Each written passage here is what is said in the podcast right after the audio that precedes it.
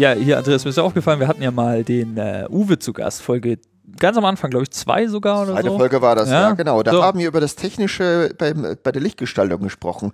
Genau. Und Diesmal? Jetzt, jetzt, genau, jetzt habe ich mir gedacht, so, das müssen wir nochmal machen, aber mit künstlerisch. Ja, so, ja, aus der kreativen Seite des Lichts. Dafür habe ich einen wunderschönen Gast, den nämlich den Achim. Mhm. Der wird uns diesmal zeigen, wie man mit Licht kreativ arbeitet. Er hat selber, äh, bietet er Kurse zum Thema Lichtgestaltung an. Die kann ich nur empfehlen. Ich habe selber schon äh, einige Kurse bei ihm belegt. Ähm, es macht immer wieder Spaß, ihm dabei zuzuhören, wie er übers Licht redet.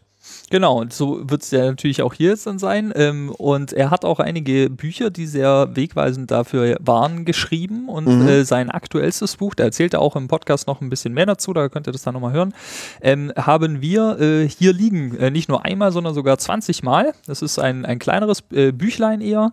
Und das ist wirklich ein super Werk zum sich überhaupt mit diesem Thema zu befassen. Also ich bin nun jetzt niemand, der Beleuchtung macht oder auch in seinem Leben braucht und trotzdem fand ich es sehr, sehr spannend. Er hat, äh, wie es im Podcast auch erzählt, wirklich so Ne, so, so wie so Templates, so was, Mhm. was alles, was vorkommen kann. Äh, Von der Geburtstagsfeier bis zu zwei Personen, frontal, äh, alles äh, mit drin, immer mit Bildern schön. Und ähm, ja, die verlo äh, verlosen wir unter äh, allen, die daran Interesse haben. Wie gesagt, kann es nur jedem empfehlen, der, selbst wenn er was komplett anderes macht, aber sich dafür interessiert. Und äh, dafür muss man was tun. Nur eine E-Mail an uns schreiben mit dem Betreff Gewinnspiel. Genau, äh, und zwar an gewinnspiel at credits-podcast.de steht auch alles nochmal in den Show Notes. Und jeder, äh, der bis zum 1. Juli 2021 die- so eine E-Mail äh, schreibt, wird dann in den Lostopf kommen und Bis äh, Mitternacht, um genau zu sein. Genau, also ja, äh, 23 Uhr äh, 59, äh, genau, so. Ähm, ja, der wird dann also dabei sein im Lostopf und hoffentlich ein Buch gewinnen. Wir hoffen, dass äh, ihr da äh, Interesse dran habt und jetzt äh, wünschen wir viel Spaß mit der Folge. Viel Spaß.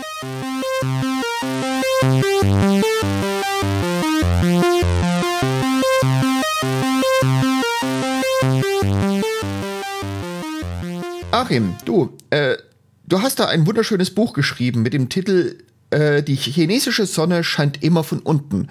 Was hat es mit diesem Titel auf sich? Wie bist du auf diesen Titel gekommen? Ach, das war ein Zitat von äh, Gernot Roll, der ist jetzt vor kurzem verstorben. Und ähm, ich habe ihn äh, interviewt. Und äh, da ging es darum, dass er äh, äh, erwähnte, dass er mal eine Spitze von unten gesetzt hat. Also ein Spitzlicht kannte ich zu dem Zeitpunkt eigentlich eher nur von oben. Und da habe ich ihn wohl äh, zu intensiv nachgefragt und da sagt er so, oh, blah, blah, äh, die chinesische Sonne scheint immer von unten. Und dann dachte ich mir, ach, das ist ein klasse Zitat und dann habe ich das gleich von Anfang an gemacht. Witzigerweise bin ich mit einer Indonesierin verheiratet, die allerdings ethnologisch Chinesin ist, also vom, vom Äußeren her. Und Freunde von mir dachten immer, das hätte was mit meiner familiären Situation zu tun. Hat's aber nicht. Da haben wir aber jetzt schon mal ganz, guten, ganz gute äh, Stichworte so gehabt. Das ist ja gerade schon, schon angesprochen. Äh, irgendwie Spitzlicht und so, ja, Beleuchtung äh, sind ja da so die, die Themen. Und da hast du dann beschlossen, äh, ein Buch eben zu schreiben. Liegt ja auch schon ein paar Jahre zurück, also dieses äh, erwähnte Buch. Ähm, Wann war das mal, denn ungefähr, als du es geschrieben hast? Gen genau, wie, wann war das? Wie kam es dazu? Und ähm, vor allem, warum äh, dieses Thema? Also, hattest du da mit Beleuchtung überhaupt schon was zu tun? Äh, also wann habe ich es gemacht? Ich kann es mir ganz gut merken, obwohl ich sonst immer eine Schwäche habe, mir Jahreszahlen zu merken. Aber ich habe, ähm, als ich anbegann, angefangen habe, ähm, nochmal den Verlag gefragt damals, ähm, da wir ein, ein Buch aus der DDR hatten, ob äh, es Probleme gibt, wenn wir uns da die Rechte an dem Bild holen. So. Aber als es dann fertig war, war die Mauer gerade gefallen. Also es war Ende 89, ähm, als es dann fertig war. Äh, warum habe ich es gemacht? Ganz einfach, weil äh, ich ähm, äh, während meines Studiums habe ich als Beleuchter gearbeitet und ich hatte die äh, von Sony die Möglichkeit, Seminare zu veranstalten über Lichtgestaltung. Und ähm, da habe ich dann, wie man das als Student dann so macht, so Literaturrecherchen gemacht und habe festgestellt, dass es ähm, überhaupt nur sehr, sehr wenige Bücher gibt, die ähm, äh, sich mit dem Thema Licht behandeln. Und irgendwie hatte ich dann den Eindruck, zumindest die mir so vorlagen, ich, dass die sich immer so darum gedrückt haben, wo stelle ich eigentlich die Lampe hin? Ne? Also, dass Okay. man sagte, dass man sagt, ja, wo, wie, wie macht man das?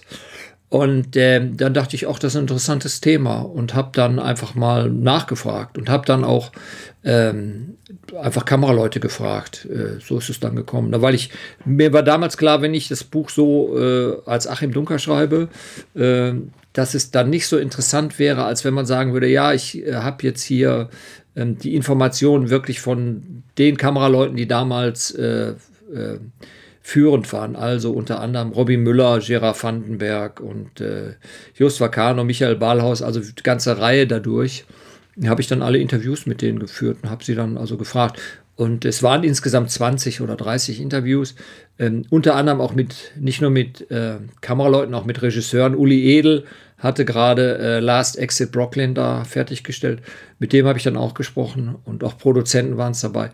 Und der Verlag hat sich dann aber nur entsch äh, entschlossen, drei Stück dann davon zu veröffentlichen. Mhm. Und welche drei sind dann in diesem Buch gelandet? Äh, ja, also es äh, variierte so ein bisschen von der, von der äh, Auflage her. Also im Prinzip sind äh, veröffentlicht worden äh, mit einem Oberbeleuchter. Äh, Huber hieß der oder heißt er. Äh, dann ähm, dieses ähm, Interview mit dem Axel Block, Jost Vacano und äh, Gernot Roll und zeitweise auch das von dem Michael, Michael Ballhaus. Ist Also ich habe in der aktuellen Ausgla äh, Ausgabe, ich habe die, die, die sechste Ausgabe hier umstehen, äh, Axel Block, Gernot Roll und Jost, Jost Van Kano. Das Ja. ist gerade in der sechsten Ausgabe. Ja, Gibt es dann bald eine siebte Auflage? Ja, ja, der äh, Verlag sitzt mir da schon wirklich seit langem im Nacken. Ähm, ich muss es einfach mal ein bisschen, äh, bisschen updaten, weil äh, sich da natürlich auf der, auf der Materialseite viel geändert hat. Also jetzt hat ja da auch dann äh, nicht nur LED-Technik ist eingezogen, sondern auch äh, Computertechnik und die Verbindung von, ähm, von Showlicht zu Filmlicht. Da geht der, der Übergang ist so ein bisschen fließender geworden. Ne? So dass man also jetzt zum Beispiel so Dinge, die sich äh, wie App-Steuerung und solche Sachen und die ganzen LED-Lampen äh, produzieren ja eine Menge Daten, die dann also auch wieder ähm, äh, auch mit der Kamera äh, korrespondieren können. Ne? Also die, die Arri-Kameras greifen dann auf die oder auf die Beleuchtungs-, auf die Daten der Lampen zurück und solche Geschichten auch dabei. Aber das ist natürlich äh, so ein bisschen so eine Frage zu sagen, okay, ist, Das hört sich sehr speziell an. ja, wie aktuell bin ich in so einem Buch oder wie aktuell will ich sein? Weil eigentlich die Basics haben sich nicht so geändert. Was sich geändert hat, ist natürlich der Zeitgeschmack. Da gibt es Moden und äh, gibt es dann wieder Entwicklungen oder, ja, oder auch Chancen, die man Können hat. wir später nochmal drauf zurückkommen, aber lass uns da erst nochmal ein bisschen so allgemein über dieses Buch reden. Äh, ich ich habe im Klappentext gelesen, dass es ja auch ein bisschen als Standardwerk gilt. Würdest du wirklich das so einschätzen? Äh, das ist natürlich ein Urteil, was, was äh, anderen zusteht, nicht dem Autor selbst, finde ich dabei. Ähm, es ist allerdings so, ich ähm, habe, ähm, der Name ist mir gerade entfallen, ich hatte auch in dem Zusammenhang ein Interview mit dem, ich glaube Johannes hieß er, also mit dem damaligen Leiter der HFFF, der sch- auch schon einige Jahre tot, ähm, gesprochen damit. Und äh, der kannte sich wirklich sehr, sehr gut aus, auch in Kameraleuten. Und ich habe ihm dieses Projekt vorgestellt und da sagte er mir, ähm, äh, eigentlich sollte ich mich auf diese, auf die Fragen der dramaturgischen und des, des, des stimmungsmäßigen Lichtes ähm, einfach einstellen oder das ausarbeiten und nicht so sehr so ein technisches Handbuch zu geben. Und ich glaube, das war der entscheidende Punkt dadurch, dass es immer noch ähm, aktuell ist. Ne? Also es so mittlerweile überlege ich natürlich die äh, die Filme, die da besprochen sind, die sind schon nicht mehr so ohne weiteres zu sehen. Ähm, aber äh, hat sich seitdem auch, auch in anderen Bereichen natürlich viel geändert. Das ist immer eine interessante Frage. Du hast ja gerade gesagt, du hast während des Studiums als Beleuchter gearbeitet. Hast du denn Beleuchtung studiert oder was war damals dein Studium? Na, ich habe, äh, ich bin von Haus aus äh, äh, Fotoingenieur und das war im Rahmen des, oder äh, ich bin nach Köln gekommen und hatte direkt am ersten Tag, äh, bin ich zufällig in die, äh, in die studentische Arbeitsvermittlung reingeraten. Ich brauchte eigentlich gar keinen Job Ich hatte zu dem Zeitpunkt genug Geld. Aber äh, ich stand da so rum und da meinte eine Frau zu mir, was wollen Sie denn hier? Hier, die suchen, irgendeine Filmproduktion sucht gerade hier einen Fahrer. Und dann hatte ich äh, äh, mein Studium bekommen und gleichzeitig dann einen Job beim Film. Ich bin nach Köln gekommen, um Fotografie zu studieren und nicht, äh, nicht Film. Film existierte gar nicht. Und dann merkte ich, hey, ist ja cool, ist hier so mit einem Team arbeiten und mit dem Auto durch die Gegend fahren und äh, irgendwie ist doch cool hier. Und dann bin ich dabei geblieben und äh, nach dem Fahrer äh, hatte ich den nächsten Job dann so als Beleuchter. Ne? Aber was heißt schon Beleuchter? Also äh, ich habe die Lampen aus dem Bus geholt. Ne? Verstehe. Aber das ist ja ganz spannend, weil das heißt jetzt, äh, du hast ja ta tatsächlich viele der Dinge, die du dafür brauchst, gelernt. Ja? Also auch die ganzen physischen Komponenten davon und so, äh, physikalisch meine ich. Ähm, wie ist es denn jetzt heute? Weil du ja gesagt hast, damals konnte man das ja gar nicht studieren. Gäbe es jetzt heute, wenn jetzt jemand das so lernen wollen würde, ähm, einen äquivalenten Beruf oder ist da eigentlich immer noch äh, Fotografie das Einzige, wo das so gelehrt wird? Naja, du hast immer noch, die, du kannst ja direkt Kamera studieren. Ne? Also dann hast es ja in dem, äh, gehört ja dazu. Also äh, das konnte man zu meiner Zeit natürlich auch, aber da konnte man Kamera nur an weiß ich, zwei oder drei äh, Hochschulen studieren und nicht an, mhm. nicht an 50, wie es heute so ist. Ne? Und ähm, da war der Ausbildungsweg natürlich auch ein bisschen anders, dadurch, dass man dann äh, im äh, Bereich äh, Kopierwerkstechnik arbeiten musste und solche Geschichten. Ne? Das ist ja heute, okay. heute nicht mehr existent. Ne? Aber das ist jetzt ein ganz interessanter Punkt. Das heißt, ähm, nicht nur für dich, sondern auch für den Bildungsweg ist eigentlich Kamera und Beleuchtung einfach nicht trennbar. Kann man das so sagen? Also du kannst nicht Kamera lernen, ohne Dinge über Beleuchtung zu wissen und du kannst auch nicht Beleuchtung lernen, ohne darüber Bescheid zu wissen, wie die Kamera funktioniert. Äh, nee, ja, na, das ist nicht ganz so. Also das ist äh, so aus meiner Sicht her, äh, denke ich, ist es idealerweise, wenn man Kamera macht, dass man sich natürlich mit dem Licht auskennt, ne? dass man ähm, mhm. das Licht so hat. So, ähm, das ist die, die eine Geschichte dabei. Aber als äh, Beleuchter selbst braucht man keine Ahnung haben über die Kamera. Also da fängt man ja an äh, mit einer ganz einfachen Hilfstätigkeit und der Oberbeleuchter, der sagt dann dann schon, was man machen muss, wo man aus dem, äh, wie man das angehen soll. Also ich habe letztens mal ein Interview geführt mit äh, Frieda Horchheimer. Das ist der Mann von Kinofloh, der diese Kinofloh-Leuchten äh, entwickelt ah, hat. Also okay. sehr mhm. erfolgreich so. Und er hat wohl auch studiert und eine Freundin hat ihm gesagt, hey, du kannst hier bei einem bei einer Firma hospitieren.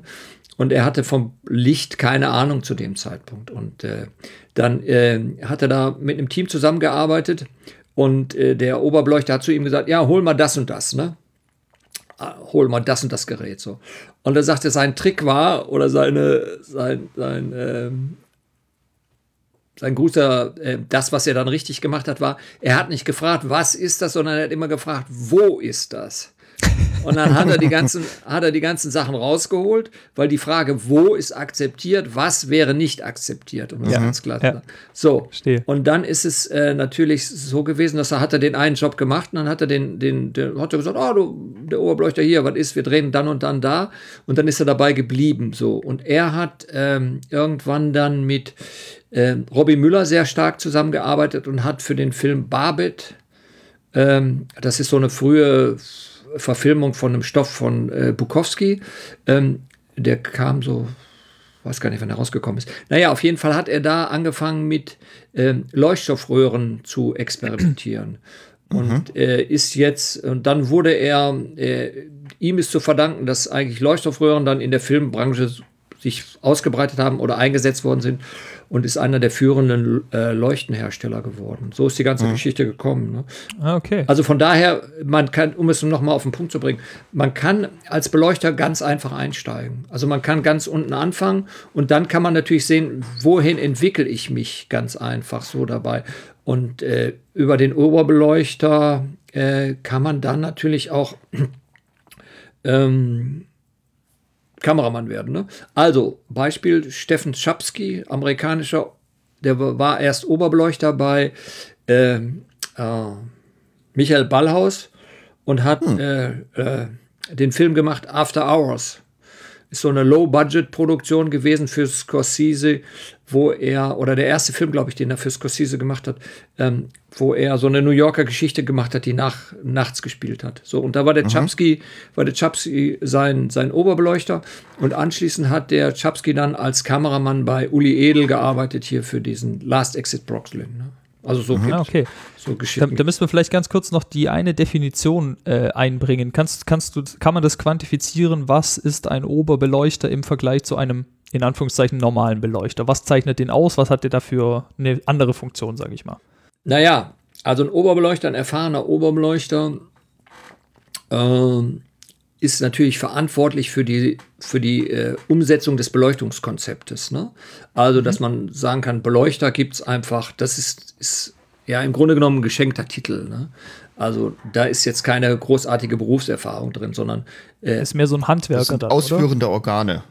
Ja, die, die einfach so in einem Team arbeiten und dann muss man natürlich mhm. individuell gucken, wie erfahren ist mein Beleuchter. Ne? Mhm. Ist ja so wie, wie gerade geschildert, der erste Tag dabei oder macht er das seit zehn Jahren oder so. Also das ist äh, so.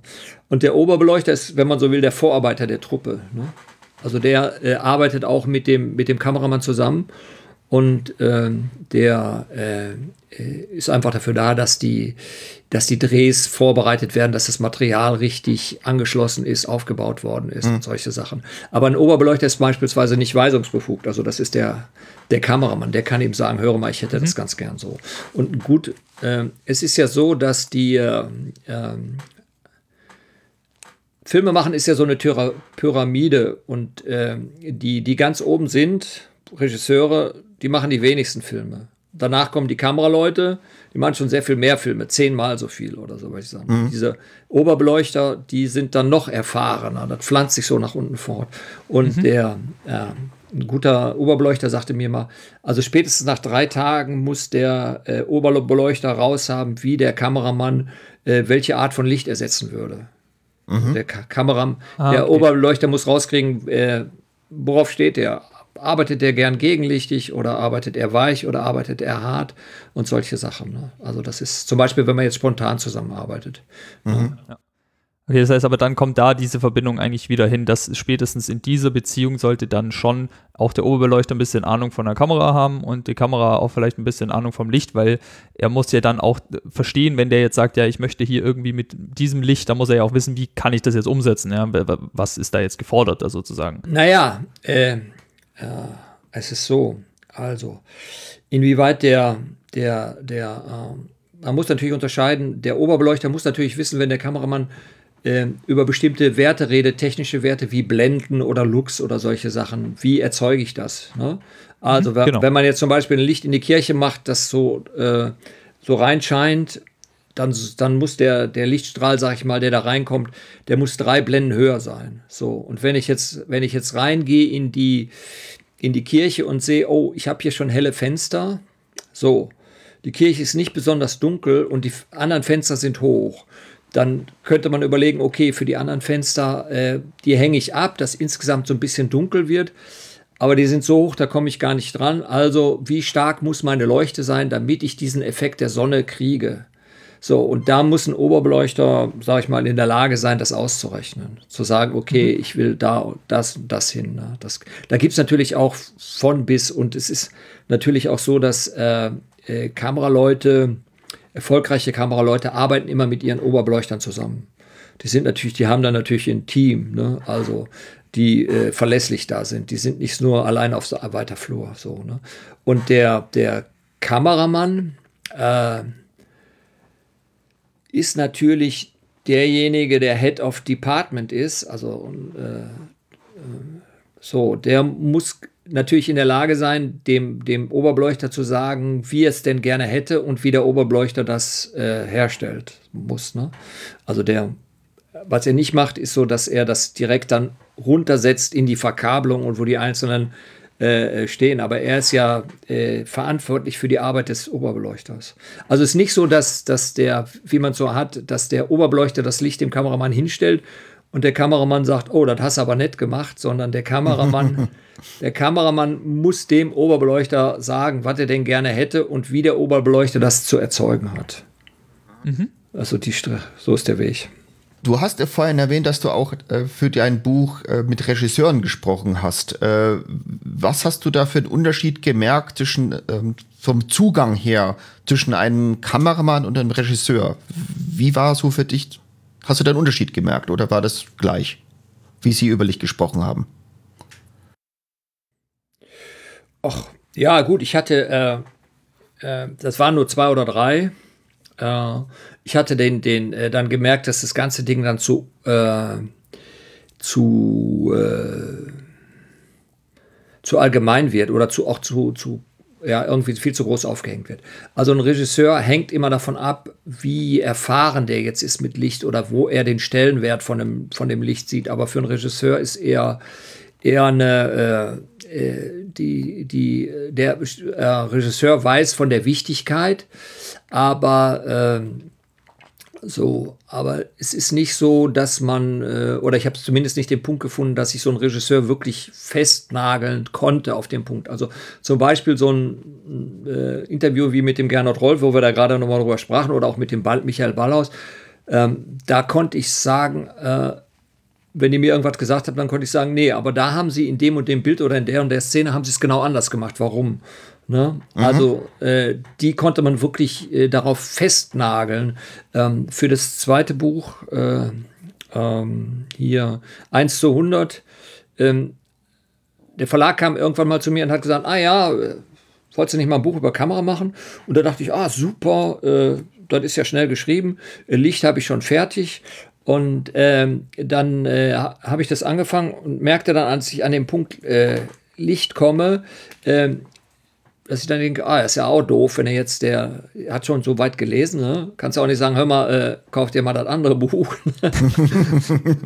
dachte ich, ist ja. vielleicht psychologisch nicht so gut. Und dann habe ich äh, gedacht, oh, wie machst du das denn jetzt? So, und dann äh, hatte ich aber bei der chinesischen Sonne äh, irgendwie gemerkt, dass ich das Thema Malerei gar nicht erwähnt hatte. Als ich wie gesagt, 89 geschrieben hatte, mhm. war für mich wichtig, wo stelle ich die Lampe hin und hatte den Zugang der Malerei gar nicht äh, so im Blick und hatte dann aber gedacht, naja gut, dann schreibe ich nochmal Licht aus einem anderen Blickwinkel raus und näher mich mal dem ganzen der Malerei an, weil der Gordon Willis hat in einem Interview gesagt, äh, dass der Kameramann von der Pate, äh, dass er so ein Rembrandthaftes Licht gemacht hat, so.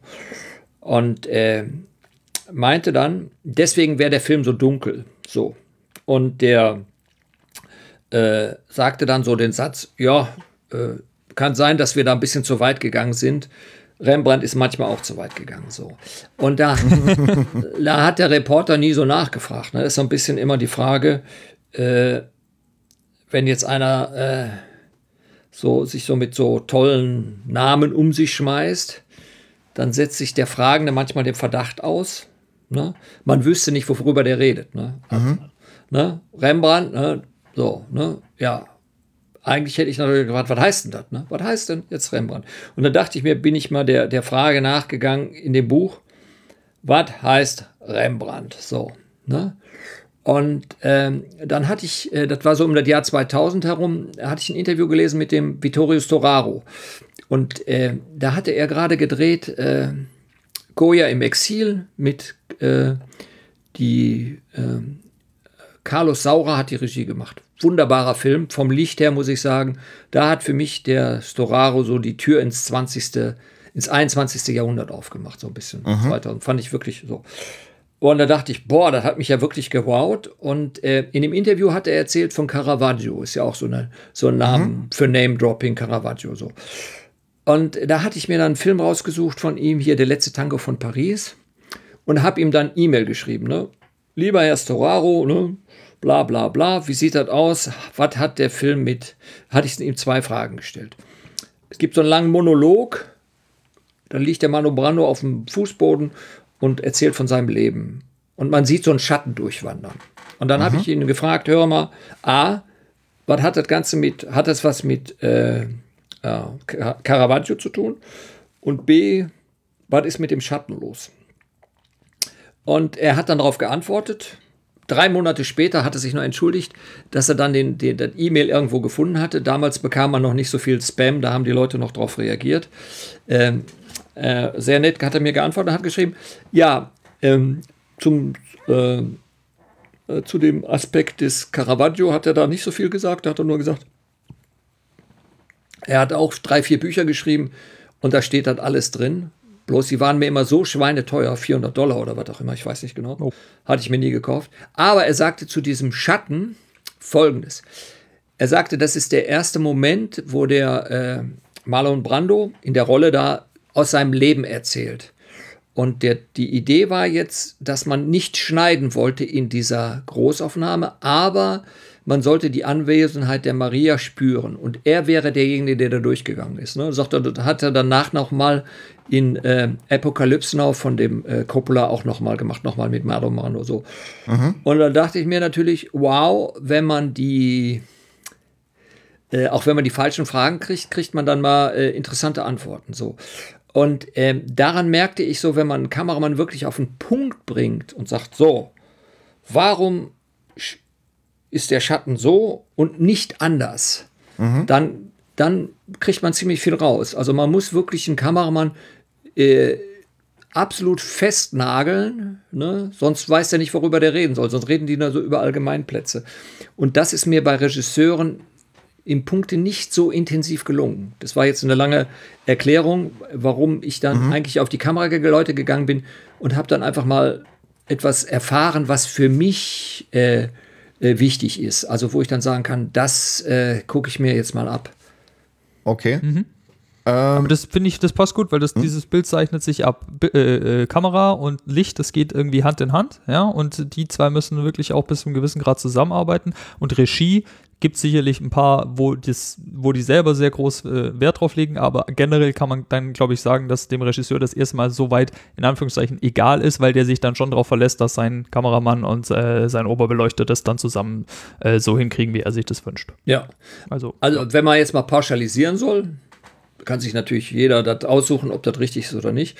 Oder kennt auch sicher jeder eine Ausnahme. Ähm, dieses, diese, dieser grundsätzliche Stimmung wird natürlich schon abgesprochen. Ne? Das ist ja auch nur, ja. ist ja nicht nur eine Frage von, von den dreien, sondern ist natürlich auch eine Frage vom, vom Architekt und vom Setbau. Mhm, und, natürlich. und äh, ne? also ist schon die, die, äh, wenn man den Film äh, sieht von dem, er spielt an so einem Kiosk ist mit Harvey Keitel und er fotografiert jeden Tag dieses Kiosk. Und da ist es zum Beispiel so, dass ja von dem William Hurt, der spielt ja da den Paul Auster im, im übertragenen Sinne, oder ist ja so von Paul Auster diese Geschichte. Und die spielt, glaube ich, auch größtenteils in seinem Apartment zu bestimmten Zeiten. Ne? Weil da ist ja diese Geschichte, wo er da diesen, ähm, diesen Jungen unterbringt. So. Und äh, da habe ich auch mal so eine Lichtanalyse gemacht über Räume, wie sich Räume entwickeln und so. Und da ist natürlich schon immer die Vorbesprechung klar, in welchen Lichtstimmungen dieser Raum ist, äh, wo sich der Drehbuchautor natürlich schon drüber Gedanken macht, geschrieben hat, morgen, abends, mittags, nachts oder was auch immer. Und das muss man natürlich auch vom Licht her einfangen und auch in Absprache mit Regie. Ne? Mhm. Genau, aber da sind wir wieder bei dem Punkt, das ist ja dem Regisseur aber dann ja egal, wie das der Kameramann und der Beleuchter hinkriegen. Genau. Der sagt ja nur, das ist hier dunkel, düster, was auch immer, ja, und Hauptsache, die machen das dann so. Mhm. Genau, der konnte mir dann eben nicht so sehr die Frage beantworten, wo stelle ich die Lampe hin, ne? Genau. Ja, ja. Klar. Und da sind wir ja jetzt eigentlich auch direkt beim, beim spannenden Punkt. Äh, denn das ist ja auch so ein bisschen äh, das, was du ja jetzt nicht nur Wissen hast, sondern was du ja auch äh, eigentlich ja nicht nur durch Bücher, sondern auch durch Workshops und sowas ja äh, beibringst und versuchst äh, so zu vermitteln. Ähm, und deswegen fangen wir doch vielleicht einfach da mal, äh, machen wir da mal so einen kurzen Einstieg rein. Stelle ich mal eine ganz, ganz blöde Frage. Ähm, wenn wir jetzt davon ausgehen, dass jetzt nicht Nacht ist, dann habe ich doch Licht. Ja? Ich habe eine Lampe im, im Zimmer hängen, ich habe Fenster da kommt irgendwie Sonne rein. Ähm, so, wo, wo ist denn dann überhaupt das Problem? Dann muss ich doch nur meine Leute da hinstellen und die Kamera richtig positionieren und dann wird es doch schön von der Lampe und von dem Fenster äh, angeleuchtet. So, warum muss ich mich denn da jetzt noch so, so groß drum kümmern? Warum äh, Filmlichtgestaltung quasi? Genau. naja, äh, also ich habe ja äh, mache ja lange Workshops und da gibt natürlich auch immer Zugänge, äh, also zum, zum Stoff, wie man das so machen kann, wie man das so ein bisschen äh, vermitteln kann. Ähm, und da sage ich dann eigentlich den Teilnehmern, ne? also wenn man keine Ahnung vom Licht hat, äh, dann würde ich auf die Lichtgestaltung verzichten. Ne? Mhm. äh, ja, das äh, ist so ein bisschen, äh, ja. Also ich habe mal äh, in einem anderen Zusammenhang äh, einen Workshop gemacht, da habe ich äh, den Schnittkurs mit denen gemacht und habe den dann die hatten keine Ahnung, die haben die Filme gedreht und habe hab ich dann gezeigt, wie man schneidet. Und da sagten die zu mir immer, oh, hätte ich das vorher gewusst, hätte ich das vorher gewusst. Sag ich, sei froh, dass du das nicht vorher wusstest, weil dann hätte ich gesagt, das wäre ein Fehler. Gemacht hättest es ja auch so, wie, so wie es ist jetzt hier. Dann hättest du ja auch nicht geändert. so, ähm, so äh, und bei dem, bei dem Licht ist es so, dass äh, man muss ja erstmal einen Blick dafür haben. Ne? So. Mhm. Und äh, äh witzigerweise ist dieses Beispiel so, also dass man sagen kann, ja, jetzt hier in mein Zimmer, Arbeitszimmer scheint ja auch die Sonne rein, ist ja auch hell, äh, reicht für eine Kamera, ist auch erstaunlich äh, verbotenerweise gute Qualität. Ne? Die Alternative ist äh, vorhandenes Licht gestalten. Aber dann sagte mhm. ich, wenn ich das denn sage, Freunde, vertut euch nicht zwischen diesen beiden Läppchen, Läppchen, Läppchen Sätzen. Also einmal, dass man sagt, ich nimm, nutze drehe mit vorhandenem Licht oder ich gestalte das vorhandene Licht. Da liegen 30 Jahre Berufserfahrung zwischen. Okay. Ne? Also als Beispiel ähm, ist äh, ein gutes sichtbares Beispiel ist, wenn man äh, sich die äh, Idioten anguckt von, Thomas, äh, von äh, Lars von Trier mhm. und mhm. das Fest von Thomas Winterberg. Mhm. Das Fest von Thomas Winterberg, da ist der Kameramann Anthony Dodd Mantle. Der hat 2000 irgendwann, weiß ich nicht mehr genau, ich sagte ja, ich habe da manchmal mit Jahreszahlen, den Oscar für Slumdog Millionär gekriegt. Mhm. Ah ja, stimmt. Ne? Also ganz so. Und er hat einfach eine klassische Ausbildung dabei. So, jetzt ist aber in Dogma 95 von den zehn Regeln ist eine. Kein Licht setzen. Ja, ja, vorhandenes Licht nutzen, so, ne? Genau. Also alles, mhm. wenn man mal drunter guckt, unter Produktionsgesichtspunkten, alles, was teuer ist, ist beim äh, äh, da verboten. Dogma. Bei, bei ja. Dogma, danke, bei Dogma verboten. Ne? Alles, was teuer ist, ist raus. So.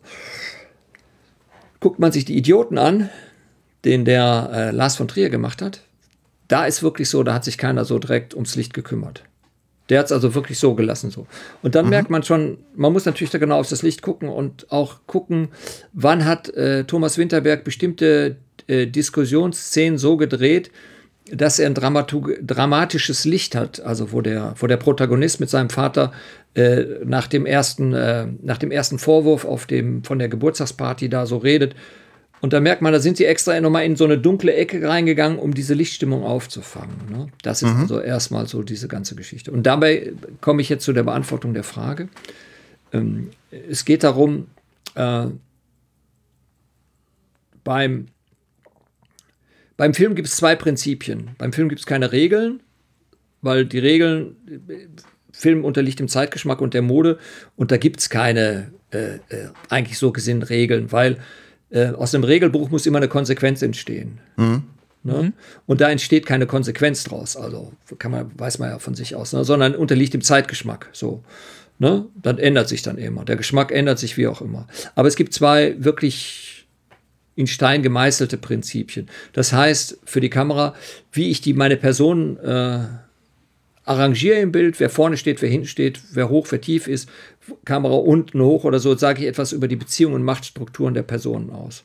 Das heißt nicht unbedingt, dass ich das immer weiß, was das ist. Manchmal weiß man das selbst nicht oder sagen einem andere oder interpretieren das andere so. Und das andere ist, äh, das Licht zeigt die psychische Verfassung der Person. Also so, wie es im Inneren aussieht, das reiße ich mit nach draußen, das zeige ich da einfach so dabei. Und wenn ich, wenn ich das nicht mache, wenn ich sagen kann, ach, stell dich da mal hin oder, oder ich drehe hier einfach los, dann kann es sein, dass ich eine wunderbare, äh, stimmige Situation habe. Oder es kann natürlich total daneben gehen. Ne? Und dann, das ist also mal die dramaturgische Sicht, wirklich in zwei Worten zusammengefasst. Und dann gibt es natürlich auch noch technische Gründe. Und jetzt arbeiten wir ja mit, mit elektronischen Kameras und auch mit elektronischen Lichten. Da muss man aufpassen auf die Qualität, also sprich Farbe und solche unangenehmen Details, die sich dann äh, im Nachhinein wirklich als äh, schwierig rausstellen. Ne? Also du meinst mit mhm. Farbe äh, so Farbtemperatur und äh, solche technischen Aspekte? Ja, ja, klar, ne? dass man sagen mhm. kann, mm, ne? wieso ist, ist meine Haut so grün hier? Oder was auch ja. immer. Na, wenn ich ja, scheiß Leuchtstoffröhren wieder. Ja, gut, das ist ja offensichtlich, aber wenn man jetzt mhm. zum Beispiel ähm, draußen dreht und jemand steht an so einem nahen Gebüsch und hat dann äh, das Gesicht mhm. wird grün oder solche Sachen, ne? Genau. Schon, Verstehe. Das heißt, da, also das, das finde ich jetzt eigentlich schon ganz, ganz gut, weil das heißt, wenn ich dich richtig verstanden habe, dann ähm, theoretisch äh, könnte, ist es eigentlich primär, was es, es auszeichnet, ein äh, Blick fürs Detail, dass jemand einen Raum sieht und erkennt, hier, wenn das Licht so ist, wenn die Personen so stehen, dann kann ich das schon gut umstellen. Aber jetzt ist es halt eben so, dass wir äh, nicht immer alles kontrollieren können. Ja, wir können jetzt nicht fünf Tage warten, bis die Sonne gerade wieder so fällt. Das muss halt heute gedreht werden. Das heißt, da kommen dann, oder wenn das Gebüsch äh, einen grünen Schimmer wirft, da kommen dann sozusagen künstliche Lichtquellen mit ins Spiel, um dann das zu unterstützen, was durch die Natur oder was auch immer halt die äh, Lichtquelle ist, sowieso schon da ist. Ja. Es gibt einen anderen, gibt einen anderen Film, ich glaube, irgendwann in den 60ern, weiß jetzt nicht genau wann, 60. Den hat Maximilian Schell mit äh, äh, Wolfgang Treu gedreht. Maximilian Schell hat Regie gemacht, hat die Hauptrolle gespielt und hat äh, den auch produziert. Und der heißt Der Fußgänger. Und der mhm. Schell hat zu dem Treu gesagt, äh, Kameramann, ach, ihr mit eurem Licht hier immer, was ihr da immer habt, das alles, ist doch alles alles Käse. so hat er sich vielleicht nicht ausgedrückt, aber der Wolfgang erzählte mir das so dem Sinne nach. Ne? Ich mache mhm. jetzt, ein, mach jetzt einen Film ohne Licht. Ne? Und äh, okay. äh, hat äh, den Wolfgang gefragt, willst du, machst du mit? Willst du Kameramann? Ja, ist gut, hat Wolfgang gesagt. Ne? Und da haben die ähm, tatsächlich ähm, in den 60ern einen Film gedreht ohne Licht. Der heißt Der Fußgänger, den gibt es auch noch. Das ist wirklich sehr, sehr gut geworden. Ne? Also, wo man okay. kein. Und das bei äh, äh, Werten, die äh, so ungefähr bei 100 ISO liegen, ne? Also so, ne? Und, Man äh, muss ja dazu sagen. Moment, das musst du jetzt erklären. Oder so, das, das glaube ich nicht, dass jeder jetzt versteht, was, was das bedeutet. Ja, ISO ist die äh, Filmempfindlichkeit, ne? Also in der guten alten Zeit, als noch keine elektronischen Kameras gab, mhm. da gab es drei Sorten von Film: einmal niedrig empfindlichen, einmal mittel und einmal hochempfindlichen. Und äh, so, wenn man jetzt einen hochempfindlichen Film hat, der ist nicht mehr so scharf und der ist körnig und solche mhm. Sachen. Ne? Mhm. Und die, äh, äh, also deswegen war es, als ich angefangen habe, war es Lichtsetzen auch erstmal technisch notwendig, um eine, eine äh, definierte Empfindlichkeit zu haben. Ne? Also weil das gegenseitig okay. technisch so. Und zu dem Zeitpunkt, zu dem Zeitpunkt ging es nicht. Also ging nicht. Also kein normal denkender Kameramann wäre auf die Idee gekommen, einen Film ohne Licht zu machen. Aber mhm. da äh, äh, Maximilian Schell, der ja auch äh, Oscar-Gewinner war, der konnte sich einfach erlauben. Der hat gesagt, ja, ich mach das, ne? Wir machen das so. Man muss ja auch dazu sagen, die hatten ja auch damals nicht so die Möglichkeit gehabt, das Ergebnis zu sehen, also wirklich zu sehen, was, wie es da letztendlich auf dem Film landet. Nö, ja gut, am nächsten Tag, ne? Ja, am nächsten Tag, wenn es dann ja. äh, belichtet wird, also äh, wenn der Film entwickelt wurde. Aber so am Set, wie man es einfach heutzutage hat, dass man im Vorschaumonitor inklusive ja, ja. tausend Angaben mit Waveform oder sonstiges, das, das gab es ja damals ja nicht. Ja, ja, ja, klar, gut. Also es war wirklich ein Kunstprojekt, muss man ja sagen dann. Nee, aber das ist, das war ja, ja, ist richtig, aber das ist natürlich äh, tägliches Gewerbe vom Kameramann gewesen. Deswegen war, mhm. hat sich da auch nicht unbedingt jemand so dran getraut, zu sagen, okay, ich übernehme jetzt die Verantwortung von einem Drehtag und äh, auf jeden Fall äh, äh, sagte mir der Wolfgang Treu dann, anschließend hat dann ähm, der äh, Jan Harlan angerufen. Das ist der Schwager gewesen von Stanley Kubrick. So. Mhm. Und die suchten gerade zu dem Zeitpunkt einen, äh, einen Kameramann für Barry Lyndon, für den Teil, der in Deutschland ah. ist, weil John Olcott konnte da nicht mehr. Und äh, ob er das machen würde. Und da hat er äh, dann gefragt, ja, ja, klar, gerne, aber wieso sind Sie denn auf mich äh, aufmerksam geworden? Ne?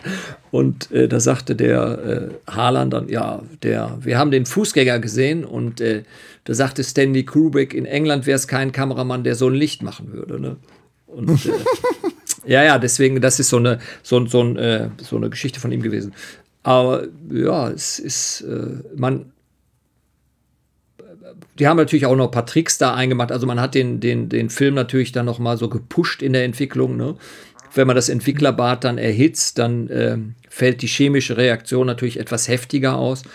Und damals meinte man, man könnte die Empfindlichkeit steigern, aber man steigert nicht nur die Empfindlichkeit, sondern in dem Falle war es so, dass ähm, die, äh, die ganzen Grundschleier auch noch mit hochzog. Und wenn man den Film heute so sieht, dann sieht man, dass sich die Spitzen so der Lichter so drehen. Dann kommt da Rot und äh, Grün und Magenta rein und solche Sachen. Also der ist schon, äh, äh, da sieht man, wenn man jetzt weiß, wo man hingucken muss, sieht man schon die, äh, die Grenzen dieses, äh, dieses Experimentes. Aber es hat äh, äh, Wolfgang sagte zu mir, ja, er ist da sehr zufrieden gewesen, weil er hat eine, hat eine Menge mit gelernt. Ne? Und äh, ich habe ihn dann gefragt, ja, äh, und wieso hat er äh, das gemacht? Wollte der Geld sparen oder so? Weil Licht ist natürlich da. Nö, hat er gesagt, ach, erzählte so eine Geschichte, das sagte, hier, guck mal, Max, hier, Maximilian, der Belichtungsmesser zeigt nichts, ne? Ja, sagt doch, dreh doch mal. Wenn es nichts ist, dann machen wir das morgen noch mal. So, ja, aber ja. das hört sich auch wieder so äh, lustig an, weil heutzutage, wenn man äh, Film nach, also Farbkorrektur macht, dann ist es einfach nur irgendwelche Regler schieben. Und jetzt, wo du so erzählt, so quasi von damals, äh, musste man einfach das erhitzen, das Bad, für das, um das Ganze zu entwickeln. Und das, das hört sich schon ziemlich abenteuerlich an im Verhältnis zu heute. Ja, ja, ja. Ach. Ich gehe mal davon aus, äh, dass äh, er äh, dass sie da vorher Versuche gemacht haben, ne? dass man mhm. erstmal ein paar Testaufnahmen macht. Ja, und äh, so ein Kopierwerk äh, bietet das natürlich an und muss das natürlich auch vorbereiten und mhm. Die, die Qualität auch sicherstellen. Das ist schon richtig. Ne? Also äh, die, im Nachhinein hört sich ja mal vieles anekdotenhaft an. Da vergisst ja. man den, vergisst man den, den, den Stress und. Äh ja, klar. klar. Danach äh, ist immer alles eine tolle Geschichte, aber in dem Moment. Ja. ja, natürlich. Aber das ist eine ganz gute Frage äh, oder ganz guter Punkt jetzt eigentlich. Jetzt hat Andreas ja gerade gesagt, äh, es gibt äh, in der Post-Production äh, eine Korrektur von der Helligkeit, kann man da machen.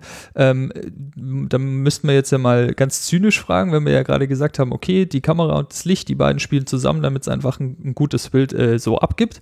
Ähm, wenn ich dann in der Post-Production so eine Korrektur machen muss, haben es dann die beiden, also Kamera und Licht, verbockt verbockt oder ähm, ist das einfach normal, weil man nicht immer alles so genau sehen kann und dann halt einfach so in der Post-Production nur so minimale Korrekturen da macht oder wie muss man sich das vorstellen? Ach, äh, in der Post-Production sind natürlich schon große Korrekturen möglich, ne? Ähm, aber sind die dann auch gut? Also oder würde man dann eher sagen, ja, die haben eigentlich schlechte Arbeit gemacht, wenn ich hier so viel noch korrigieren muss?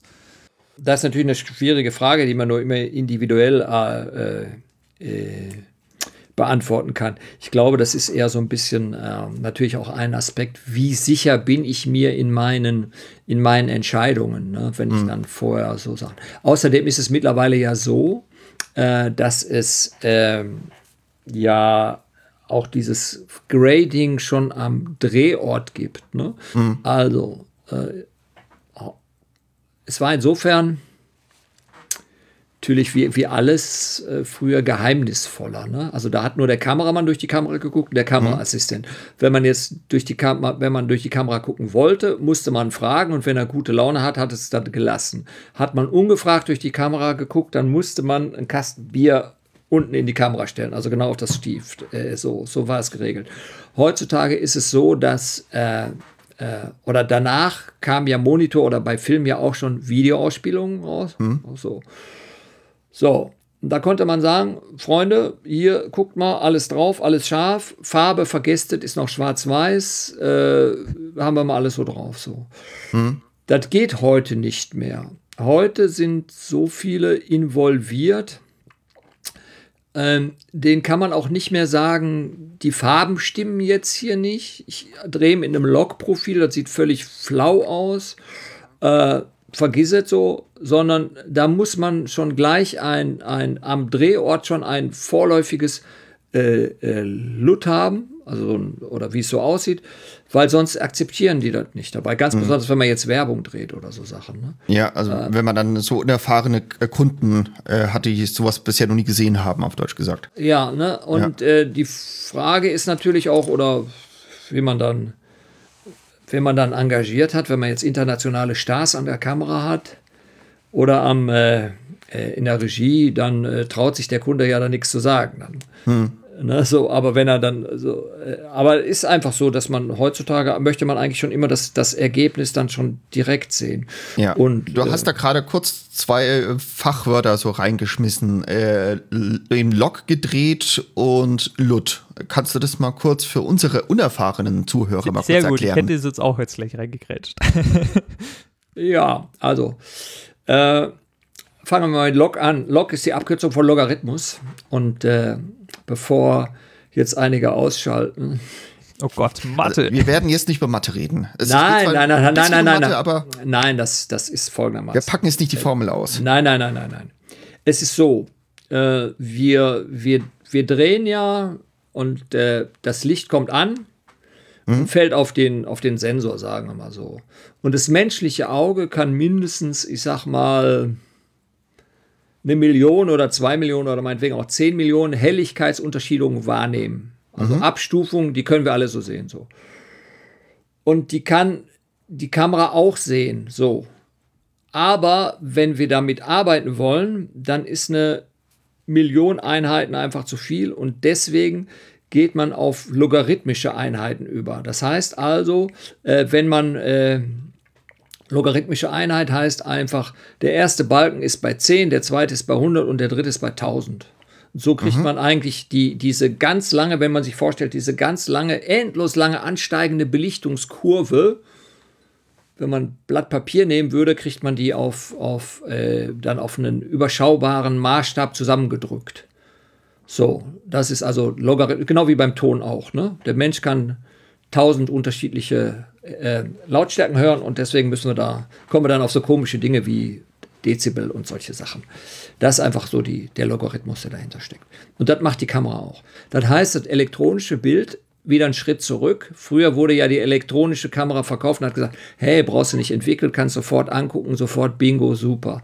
So, und jetzt kommen sie um die Ecke und sagen, ah nee, wir müssen das dann doch elektronisch entwickeln. Und das ist das Grading. Und für dieses Grading gibt es zum Beispiel ein LUT. Das nennt sich einfach nur Lookup-Table. Das ist eine Zahlenkombination, die, diesen, äh, die dieses flaue Bild dann in ein ansehnliches Bild verwandelt.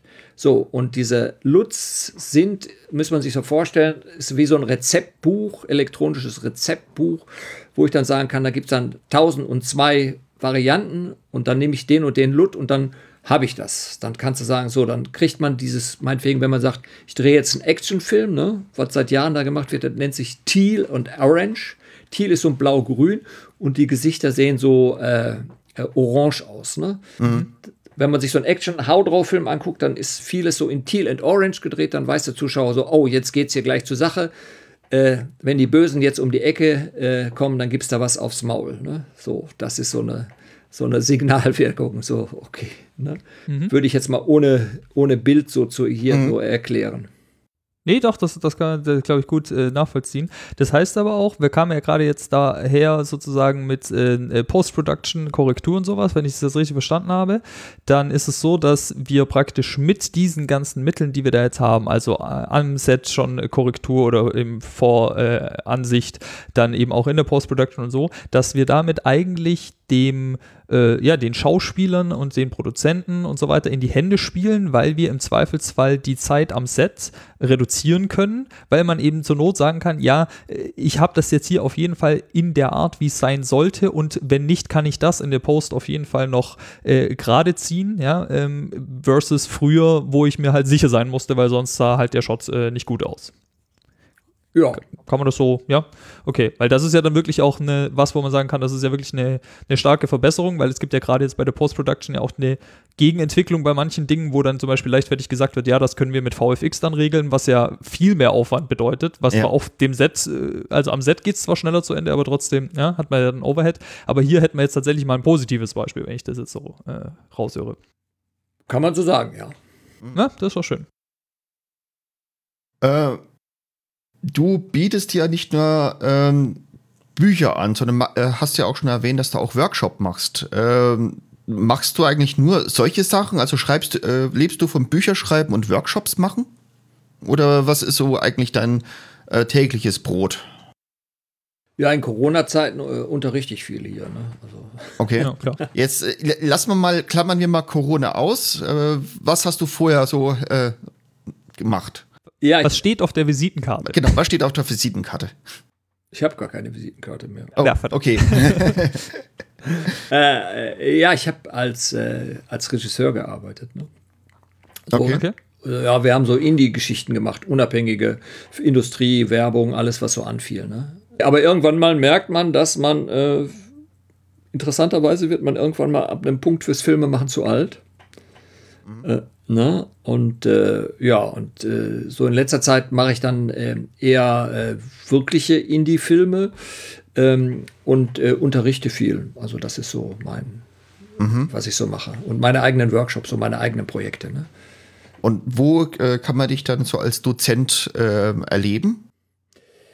Äh, ja, also einmal habe ich äh, 2012 mein, mein eigenes, meinen eigenen Channel äh, gemacht oder ja mein eigenes äh, Online-Lernen, das heißt Net-Lektionen.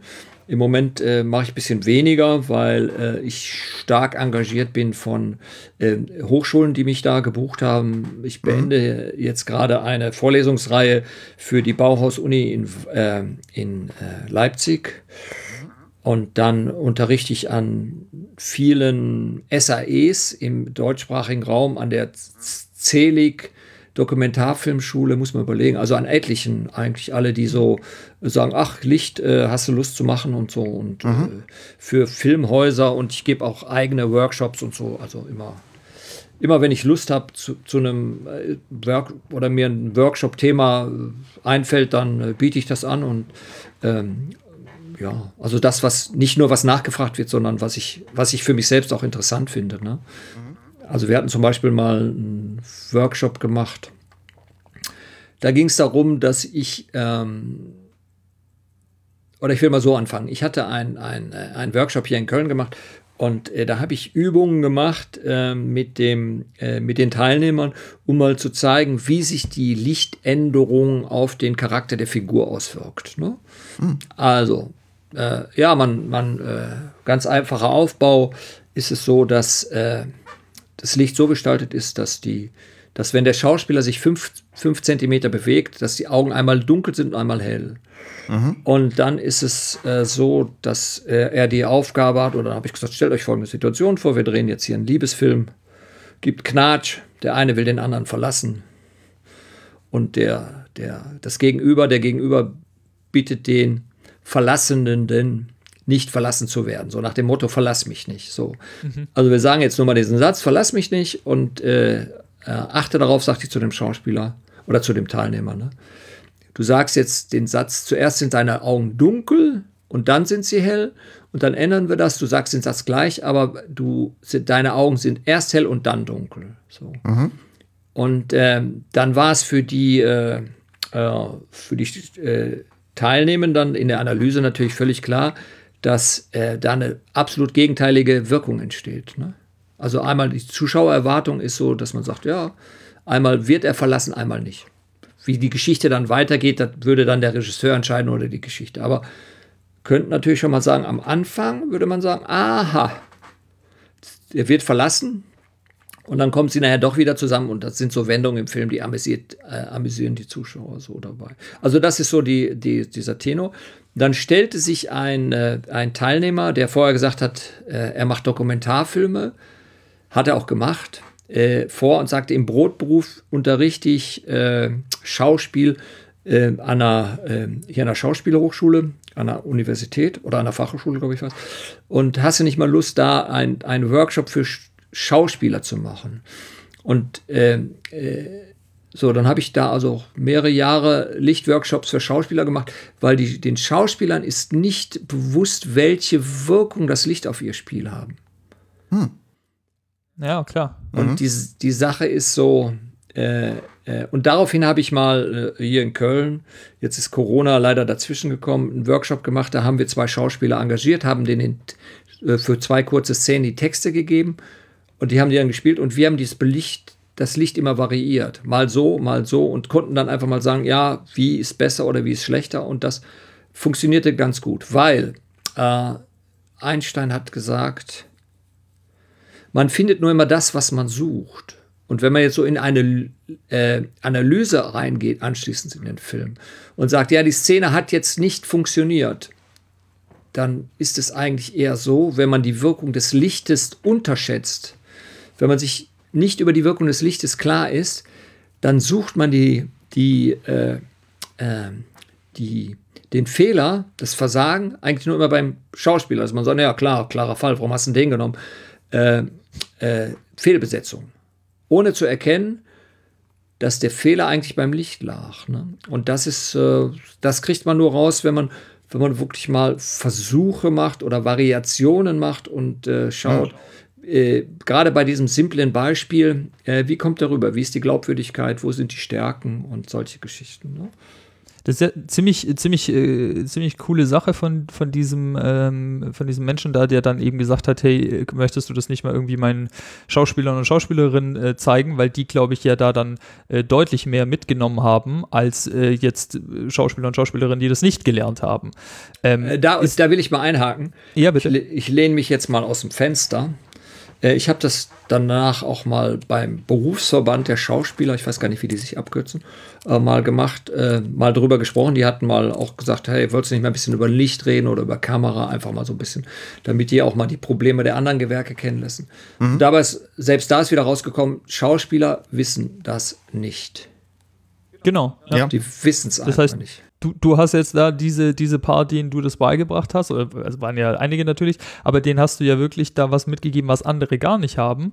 Und äh, je mehr wir jetzt auch, also wir haben ja schon so viele Sachen abgeklappert jetzt und mhm. irgendwie äh, verfestigt sich bei mir der Eindruck, dass Licht wirklich ein Thema sein sollte, wo eigentlich fast alle, zumindest am Set, irgendwie so, schon so ein bisschen Ahnung von haben sollten, mhm. oder nicht? Weil selbst, selbst die Totenmenschen müssen Ahnung haben, weil die müssen ja wissen, wo sie die Angel hinhalten müssen, damit sie keinen Schatten werfen. Damit sie keinen Schatten, genau, so, also ja, klar. Scheint ja. mir wirklich fast das Wichtigste zu sein, oder, oder bin ich jetzt zu. Ja, ich zu, würde nicht so. Äh, na, so weit würde ich jetzt nicht gehen. Also ich, äh, nee, ich meine jetzt nicht damit andere Departments, möchte ich jetzt dann nicht irgendwie abwerten oder so, aber wirklich von, von was das Wissen angeht, ähm, habe ich so das Gefühl, kannst du jetzt, äh, äh, kannst du zum Beispiel als Schauspieler eher damit leben, wenn du äh, nicht so viel über Ton weißt. Also natürlich solltest du auch nicht am Ansteckmikrofon rumfuschen, ist klar. Ähm, aber beim Licht, äh, zum Beispiel haben wir es ja gerade schon gesehen, kannst ja schon viel mehr ausmachen, allein schon, weil du deine Mimik ja vielleicht auch anders äh, gestalten musst. Gute Schauspieler haben natürlich ein Gespür für Licht dabei. Ist natürlich auch. Ähm, ah, okay. Ist natürlich auch mal eine Frage der, äh, wie sage ich es meinem Kind? Also, wenn der Schauspieler dem Kameramann sagt: Hör mal, dein Licht ist ja eher hier, äh, ist ja schlecht oder so so, Doppelkinn. ja, gut, ich meine, das ist noch ein, äh, das ist ja noch mal ein Anliegen, wenn man sagt, okay, ich möchte jetzt hier nicht so alt aussehen oder mach mal einen Tüll vor oder ich will jetzt die Falten ja, nicht sehen oder solche Sachen. Ja. Das unter, äh, unterstreicht ja so ein bisschen die, äh, die Eitelkeit, da wo man sagen kann, ah, der ist eitel oder so. Nee, ich glaube, das ist eher so ein, äh, ich würde mal sagen, ja, das müsste eher so der der Regisseur müsste das eigentlich wissen und da sagen, ah, okay, ja. da lege ich jetzt Wert drauf oder solche Sachen. Weil das Problem ist nämlich das nächste, was äh, äh mir im, im Laufe der Zeit eigentlich dann nochmal eingefallen ist oder aufgefallen ist, ähm, wenn man jetzt, du hattest ja gerade gesagt, äh, die erste Auflage von der chinesischen Sonne, du hast die sechste und jetzt habe ich die siebte. Und wenn ich, äh, ist ja natürlich ein Werk, was einen schon ein paar Jahre begleitet, und wenn ich jetzt meine, meine eigene Entwicklung dagegen sehe, dann muss ich sagen, ich ha habe mittlerweile eine andere Meinung gewonnen, als wie ich die, als ich die so hatte, als ich die beschrieben habe damals. Ne? Mhm. Also, dass ich da äh, zum Beispiel bestimmte Dinge auch heute ganz, ganz, ganz anders sehe. Und ähm, da, ich komme jetzt mal auf den Punkt, was ich eigentlich damit meine. Also, als ich, als ich das geschrieben habe, war für mich so etwas wichtig wie Lichtkontinuität. Das heißt, wir fangen eine, eine Szene an, drehen ihn im Licht und äh, äh, enden sie in dem gleichen Licht. So ein bisschen mit vielleicht ein paar Charakteren heute. Heute bin ich eher der gegenteiligen Meinung, dass wir sagen, so, wir fangen die Szene äh, in der und der Beleuchtung an und wir ändern in einer anderen Beleuchtung. Also das Licht muss sich weiterentwickeln. So. Ne, mhm. Ne, muss sich einfach verändern. Daraus resultiert aber folgendes Problem. Wie kaschiere ich das? dass man das, also dass der Zuschauer das nicht bewusst wahrnimmt. Weil in dem Moment, wo der Zus äh, äh, Zuschauer das bewusst wahrnehmen würde, würde natürlich sagen, ja, wieso äh, haben die jetzt eine Lampe ausgemacht oder was ist da jetzt passiert? Wieso sieht das aus? Und das äh, beschäftigt den Zuschauer ja, der denkt dann fünf Minuten drüber nach und ver verpasst die Handlung dann dabei. Ne? Das mhm. ist also so wie, wie wenn man früher im Kino saß und man hatte eine Kopie erwischt, wo einfach mal der Projektor schon stehen geblieben ist oder die haben beim Rollenwechsel ein bisschen geschlafen, dass der Anschluss da nicht passte. Ähm, das ist äh, so die, die, die äh, Geschichte dahinter. Und ähm, da denke ich, ist es einfach eine, eine, wirklich intensive Zusammenarbeit mit dem Regisseur und vor allen Dingen auch mit dem Cutter, dass man weiß, aha, man muss, das ist jetzt kein Fehler, sondern man muss äh, den Film so schneiden, dass diese, dieser Punkt nicht auffällt. Hm. Also, du meinst jetzt, ähm, was ja gemacht wird, dass jede Szene, jedes einzelne Bild extra eingeleuchtet wird. Ja, nicht unbedingt. Ne? Also wenn man jetzt zum Beispiel eine große Produktion sieht von, von amerikanischen Filmen, dann hat man so eine Totale, die so spielt. Mhm. die Großaufnahmen, die Großaufnahmen sind immer einzeln ausgeleuchtet worden, dann nochmal korrigiert worden und die stimmen in 90 Prozent oder 95 Prozent nicht mit der, mit der Ausleuchtung in der Totalen überein. Mhm. Ne? Also ganz bewusst, aber es ist nicht so, dass, dass man sagt, naja, äh, darf nicht, sondern man, man will da einen anderen Ausdruck oder einen intensiveren Ausdruck haben. Ne? Also das, was ich gerade sagte, so wie ich jemand beleuchtet, so fühlt er sich. Somit hole ich das quasi das Innere nach außen. Ne? So, das ist so eine, so eine Geschichte dabei. Ähm, ich habe ja auch mal einen Workshop äh, bei dir gemacht, sogar äh, ein paar. Also du bietest ja einerseits Workshops an, für die man Geld zahlt und dann ab und zu auch mal kostenlose Workshops, Webseminar Webseminare an. Und ich habe bei beiden ja schon mal mitgemacht. Da ging viel auch mal das Begriff Guerilla Lightning. Kannst du das mal erklären, was das ist? Ja, ja, das Klingt lustig. Ja, da verbirgt sich eine lustige Geschichte hinter. Ähm, oder ich habe sie mir lustig gemacht.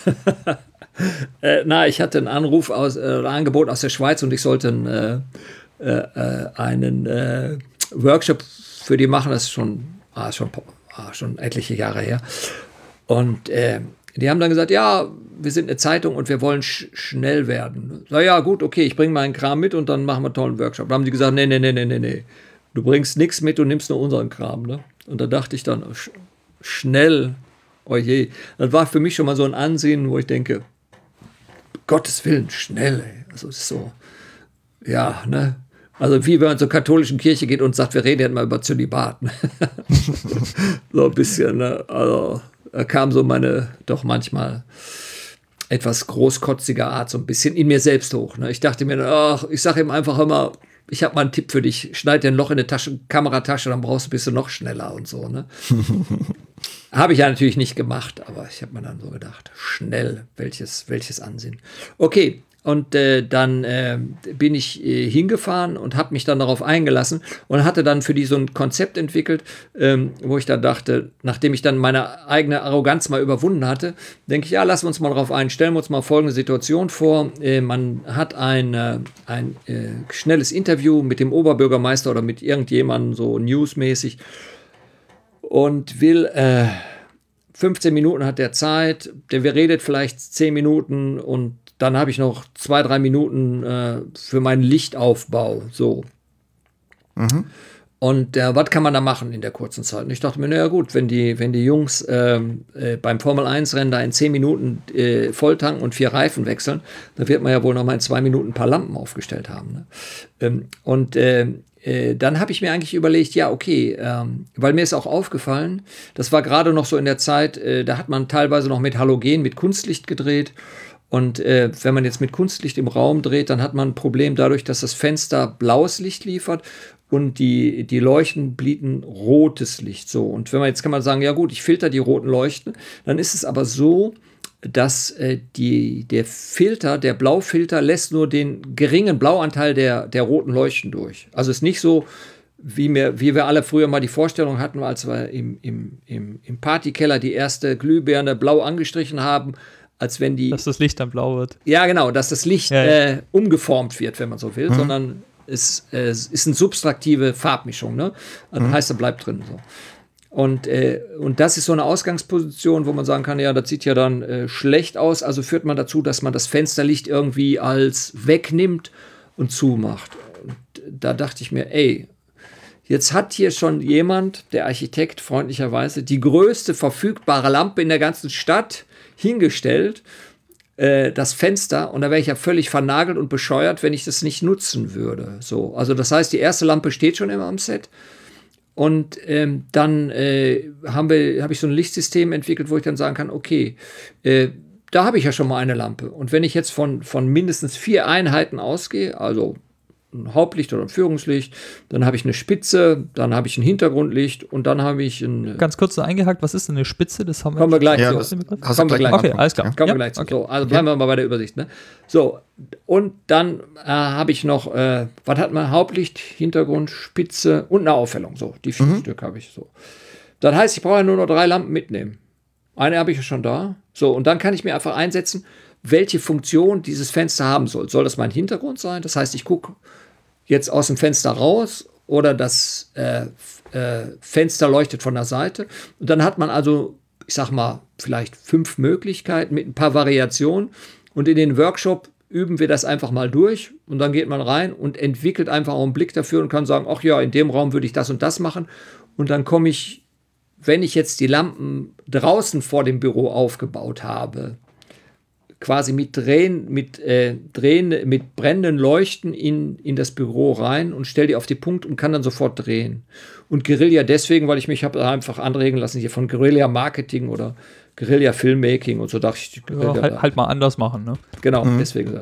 So, das ist einfach der Ansatzpunkt, das kann man mal lernen und das äh, funktioniert eigentlich ganz gut. Und ähm, ja, deswegen bin ich dankbar, dass ich da von denen engagiert worden ist. Und sonst wäre, hätte ich würde ich das mhm. noch so immer machen, was es so ist. So, jetzt zu der Frage, was ist eine Spitze? Äh, das ist eine Leuchte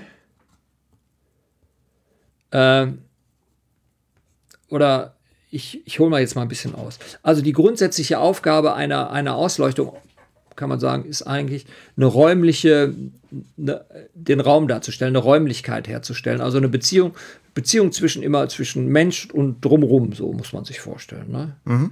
Das kann man jetzt ausgeprägt machen oder weniger so. Ne? Also ich habe eigentlich, wenn man mit Licht arbeitet, zwei, zwei Fragen, wie, wie beleuchte ich den Raum und wie beleuchte ich den Mensch. So. Und zwischen den beiden muss ich da eine Beziehung herstellen. Das ist aber auch eine Frage für die Kamera. Ne? Welche Optik wählt man aus oder solche mhm. Geschichten? Kamera ist ja heute nicht das Thema. So.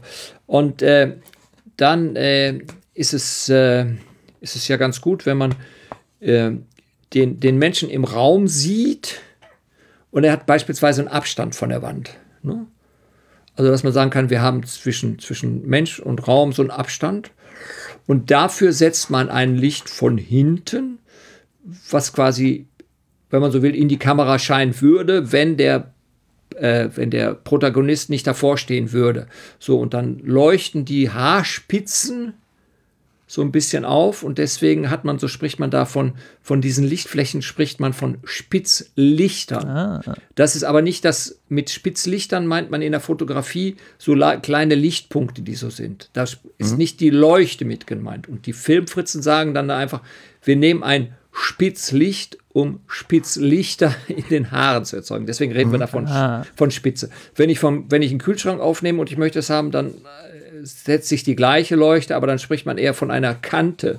Na, dann leuchtet die Kante so ein bisschen. Dann ist der, im Idealfall ist der Hintergrund dunkel und das Objekt, was ich dann habe, löse ich davon. Zum Beispiel, wenn man sich den Film, äh, dann kennst du den ja sicher auch aus den Workshops da, die zwölf Geschworenen anschaut, mhm. Von Sidney Lumet. Da ist es beispielsweise so, der wollte die Klaustrophobie äh, darstellen, die einfach entsteht, wenn die zwölf Geschworenen da stundenlang in dem, äh, in dem Raum sitzen und äh, sich da annerven durch diese scheinbar endlose Diskussion, ob der Angeschlagte jetzt äh, schuldig ist oder unschuldig ist. Hm. Und äh, da hat er diese Klaustrophobie, hat er einerseits mit speziellen Optiken gefilmt, und andererseits, äh, also das mit den Optiken hat er zugegeben, aber wenn man sich den Film jetzt anschaut, dann merkt man, er hat manchmal ein Spitzlicht verwandt. dann ist der, äh, ist der Protagonist von der Wand weg. Und einmal hat er keine Spitze verwandt, dann hat man so den Eindruck, der klebt so an der Wand. Ne? Das ist dann auch, also es ist nicht, Ah, ja. es ist nicht nur, äh, dass man sagt, ich, man braucht das immer, ähm, sondern manchmal ist natürlich auch das Weglassen äh, Gestaltungsabsicht. Ne? Ähm, da, da, das ist ja immer ein ganz guter Punkt, weil du hattest ja ganz am Anfang äh, gesagt, eigentlich, äh, vor allem wenn man, wenn man keine Ahnung vom Thema hat, dann lieber das Licht gestalten, was da ist. Und da stellt sich jetzt Nee, nee, nee, nee, die nee, Frage- genau das geht. Wenn man keine Ahnung hat, es lassen, nichts machen. Ah, nee, äh, entschuldige, natürlich, vollkommen richtig. Ja, genau, wenn man keine Ahnung hat, es lassen. Aber äh, an sich, dann hast du gesagt, würdest du trotzdem erstmal immer das Licht gestalten, was da ist, um dann noch weiteres dazu zu tun, wenn, wenn nötig. Und da ist jetzt ja die Frage, was bedeutet denn Licht gestalten? Also, ich meine, ich habe ein Fenster, da kommt Sonne rein, jetzt kann ich ein bisschen noch den Rollladen vielleicht hoch und runter machen, aber das war es ja dann auch schon. Gibt es da noch mehr? Äh, man muss wieder unterscheiden. Also das ist einmal, Guerilla Lightning ist ja beispielsweise ein Licht, was davon ausgeht, dass ich an einem Originaldrehschauort bin. So. Äh, das, da kann ich ja nur das sagen, was, wenn das Fenster reinkommt oder ich muss mich ja mit dem arrangieren, äh, was da ist. Wenn ich jetzt an einen Drehort gehe, wo sich ein Architekt schon Gedanken über das Licht gemacht hat, dann habe ich es einfach. Komme ich an eine Stelle hin, wo sich der keine Gedanken macht, dann kann es schwer werden. Das ist einmal die eine Geschichte. Die andere Geschichte ist natürlich, wenn wir äh, sagen, wir gehen in ein Studio rein und bauen uns da ein Zimmer auf oder eine Wohnung auf. Und wenn wir jetzt mal wirklich bei, bei den zwölf Geschworenen bleiben, das ist ja nicht ein, äh, war ja kein, kein, sind ja nicht im Gericht gewesen, sondern die haben das in dem Studio gebaut. Und da muss man sich ja vorstellen, ein Studio ist ja wirklich, hat ja keine Fenster, ist ja absolut dunkel. So, und da muss ich natürlich dann von vornherein Lichtaufbau machen, der äh, ja die Natürlichkeit eines, äh, eines, eines Raumes darstellt. Das ist ja viel, viel anspruchsvoller als jetzt, äh, wenn ich an ein, an ein, an ein Originalset gehe. Ne? Das heißt aber, da fake ich, also faken, in Anführungszeichen, aber da habe ich ja dann praktisch jetzt schon künstliche Lichtquellen, die dann schon so aussehen sollen, als wäre es jetzt zum Beispiel ein Tageslicht oder sowas. Ähm, aber wenn wir jetzt eben davon ausgehen, dass ich an einem natürlichen Set bin, wie kann ich dann dann das gestalten, so ein Tageslicht? Also wenn die Sonne jetzt hier dahin fällt, dann fällt sie halt doch dahin. Da kann ich ja nicht am Regler drehen und sagen, ein bisschen weniger Sonne. Oder? Nee, aber ich kann zum Beispiel, ich kann ja vorher zum Beispiel mal hingehen und sagen, will ich die Sonne überhaupt haben? Wann, wann ist, findet meine Szene statt? Ist das morgens oder ist das abends oder ist das eine Nachtaufnahme? Ne? Also ich kann ja schon, schon ganz einfach mal sagen, so, ich wähle die Zeit aus, die ich es haben will. So. Ne? Okay. Und äh, dann muss ich natürlich sagen, wie sonnensicher ist das Motiv und wie ist mein, ja, wie ist mein Stil, wie will ich das haben? Zum Beispiel Terence Malick hat ja in dem Film Tree of Life, da ist er ja hingegangen, der wollte ja äh, nur mit, äh, mit natürlichem Licht drehen und da wurde dieses Haus, in dem das spielt, dreimal gebaut. Drei, haben dreimal gebaut, das Haus, und haben das dann immer in einem entsprechenden Winkel gesetzt. so. Und das heißt, wenn die Sonne im Fenster schien, und das war, glaube ich, in einem sehr sonnensicheren Gebiet, so, und die haben, waren noch nicht fertig, dann sind sie ins nächste Haus gegangen, dann ging die Sonne weiter und dann sind sie nochmal drum gezogen. Also drei identische Häuser. Okay, verstehe. Na, also, Das heißt, es ist aber eigentlich weniger Licht gestalten, als sozusagen das Licht einfach nur gekonnt nutzen, sozusagen. ja, ist doch gestalten. Ja, also sicherlich, aber also unter Gestalten verstehe ich jetzt sowas wie, dass ich beispielsweise äh, vielleicht irgendein, äh, irgendetwas vor das Licht halte, dass dann sich die Farbe oder so dadurch verändert. Das war jetzt meine Assoziation. Ja, gediegen. Was du jetzt aber beschrieben hast, ist ja mehr so ein äh, äh, Vorbereiten und Planen, damit das Licht dann zu meinen Gunsten fällt, sozusagen. Ja, gut, aber gestalten ist ja auch insofern, als ich dann sagen kann, halt den Kopf mal ein bisschen weiter nach links, äh, sonst hast du so einen doofen Nasenschatten da. So. Das ist auch, Ah ja, stimmt. Ja, also es ist nicht, nur, okay. ist nicht nur, dass ich da äh, im Lichtstrahl selbst rumfummel, kann ich natürlich auch nochmal sagen, hier, ich mache eine Gase oder einen Filter vor oder was auch immer oder eine Gardine oder so. Das ist schon insgesamt. Äh, Verstehe. Hm?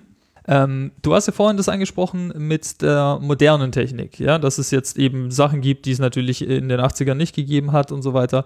Wie ist denn jetzt so dein, äh, dein Eindruck? Kann man sagen, die Basics, vielleicht gerade auch aus, aus, dem, äh, aus dem Buch, äh, was, wo wir vorhin gesprochen hatten, mit der chinesischen Sonne, sind die immer noch äh, so gleich? Also erzählst du da sozusagen heute noch das Gleiche, wie du, wie du in den 80ern erzählt hättest? Oder hat sich auch, was die Basics angeht, einfach die Arbeitsweise schon irgendwie geändert, weil es modernere Sachen dafür gibt und manche Dinge nicht mehr gemacht werden müssen? Ähm, ja, das kann ich so generell gar nicht sagen, weil das ist natürlich äh, immer, äh, da hat jeder seine eigene Herangehensweise. Ne? Äh, ich wäre ja, also das will ich nicht so ausschließlich sagen, aber so der, der Anspruch ist der gleiche geblieben. Also der, mhm. die Geschichte, die ich erzählen will, oder so sagen wir mit dem Licht, die Möglichkeiten, die man hat, die sind die gleichen geblieben. Natürlich hat man heutzutage ganz andere, ganz andere Technik, ganz andere äh, Möglichkeiten und auch die, die Filmsprache ist ja auch, äh, hat sich auch weiterentwickelt. Ähm, ich, wie ich persönlich finde, meine persönlichen ähm, äh, Meinung dazu ist, äh, wir haben sehr viel mehr Bilder. Die Bilderflut hat ja sehr viel mehr zugenommen und ähm, äh, auch sehr, sehr viel Schlechtes dabei. Ich glaube, die, das Maß an guten Dingen ist gleich geblieben, bloß in der Breite ist es schlecht. Und was, was, äh, was hinzukommt, ja, was hinzukommt, ist ähm, die, äh, die Akzeptanz äh, von, von schlechtem Material ist einfach, äh, ja, hat einfach extrem zugenommen. Aber gut, äh, äh, das ist jetzt ein anderes Thema. Nochmal zurück zum Licht, ob sich da was geändert hat. Ja, die Technik ist sehr viel leichter geworden, ist sehr viel effektiver geworden ähm, und natürlich durch LED und Computer ist es schon besser geworden, ganz klar. Mhm. Sache, ne? mhm. Also das ist schon richtig. Ich, ich hätte dann noch so einen kleinen Punkt. Ähm für unsere ganzen Zuhörer, die jetzt äh, Corona-bedingt sehr viele Videokonferenzen machen müssen, hast du vielleicht für die Leute irgendwie noch einen kleinen, schnellen No- oder Low-Budget-Tipp, wie sie ihre Videokonferenzen etwas besser gestalten können, sodass sie nicht eben ja, äh, im, im Dunkeln sitzen? So, so, wie ich hier gerade. Ich genau. stelle mich schon die ganze Zeit. äh, ja, bei mir geht ja auch die Sonne weg. Ne? Also das ist äh, mhm. ja gut, aber ich meine äh, gar nicht mal so sehr vom Licht her. Äh, fangen wir mal erstmal an. Also Art 1.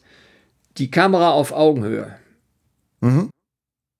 Also ich habe gestern noch ein, äh, äh, mich geweigert, länger als äh, fünf Minuten in so einen Film reinzugucken, wo jemand von oben in, sein, in seinen Laptop reingeguckt hat, sondern äh, da muss man schon irgendwie äh, Stapel Bücher oder alte Zeitungen nehmen oder was auch immer. Äh, fünf, äh, zwei Jahrgänge schöner Wohnen aufeinander stapeln und den kann er die alten nehmen von 1983 und die, die mhm. Kamera so hoch bauen, dass sie in die, direkt in die Augen stehen. So. Mhm. Dann, zweiter Tipp ist äh, irgendwie ein Licht auf die Augen geben. Wenn man jetzt einen Laptop hat, also dass man sich dann äh, irgendwie guckt, dass das Licht vorne ist und Hintergrund dunkel. Mhm. Also die drei Dinge würde ich schon mal sagen. Ne? Und man könnte natürlich ein Spitzlicht nehmen. aber das ist zu schwierig. Nee, also diese beiden Dinge, äh, äh, dass man sagt, so ein Licht nicht so hoch, dies von mhm. vorne nehmen, ne? sonst hat man je nachdem einen unschönen Nasenschatten. Ne? Mhm. Also, dass man dann mhm. ein bisschen guckt. Aber wie gesagt, ähm, äh, könnte auch die Raumlicht sein.